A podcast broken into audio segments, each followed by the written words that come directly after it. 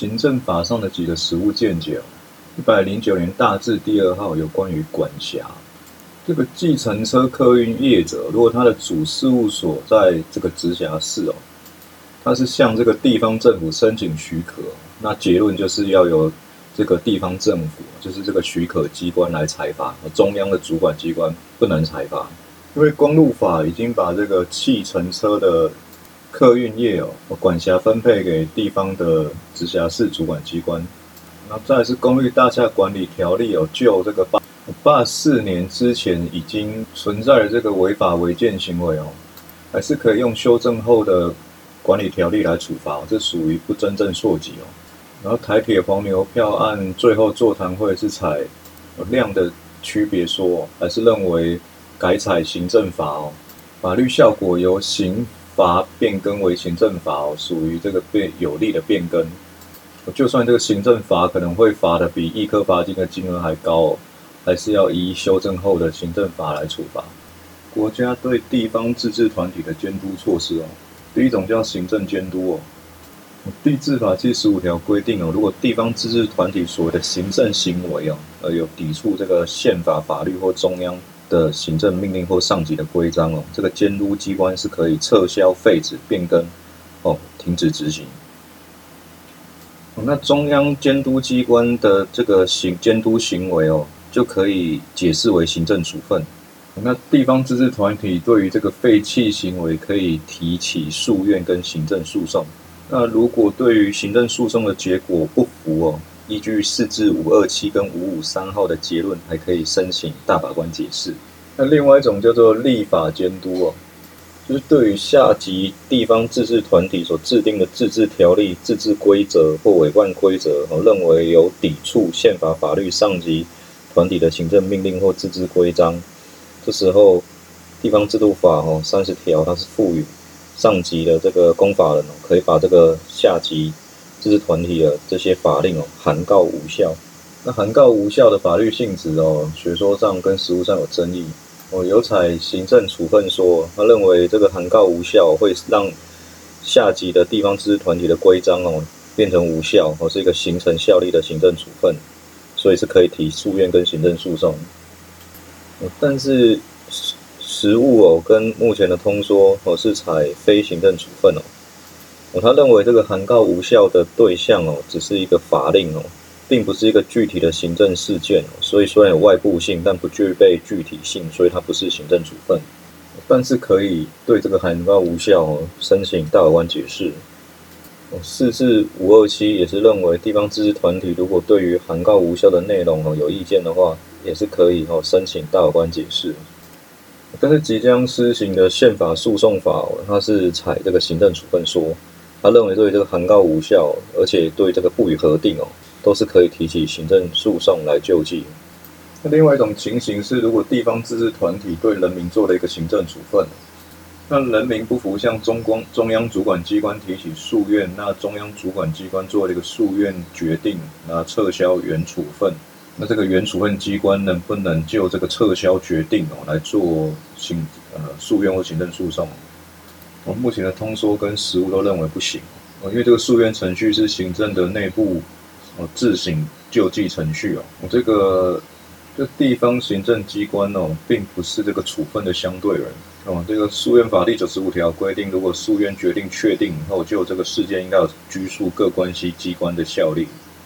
宪法第八条有几个要件哦，第一个只有司法跟警察机关可以实施逮捕跟拘禁，第二个是事前要有法院依法定程序来审问处罚。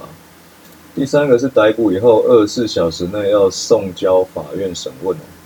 哦。第四个是提审哦，就是如果二十四小时内没有把你送交法院审问的话，人民可以主动要求逮捕机关交由法院哦。但对于照护型的人身自由限制，这个程序有逐步的宽松化。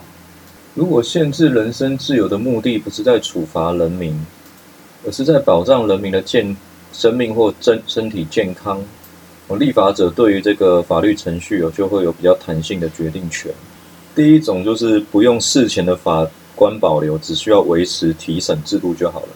例如四至七零八跟七一零的外国人全返前的暂予收容。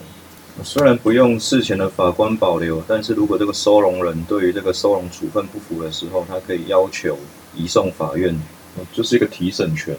那行政诉讼法二七二三七之时有规定一个收容异议程序，就是在落实这个权利。但是延长收容就需要事前的法官保留了。那就传染病防治的事件四至六九零也认为，主管机关比较专业。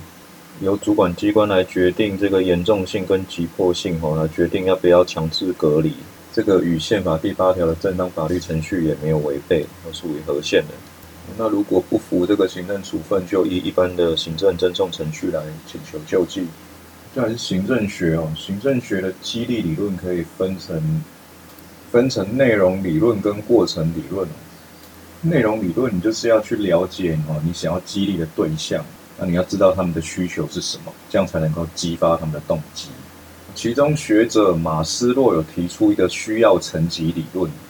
由低到高可以分成生理、安全、社会关怀需求、内外部受尊重需求，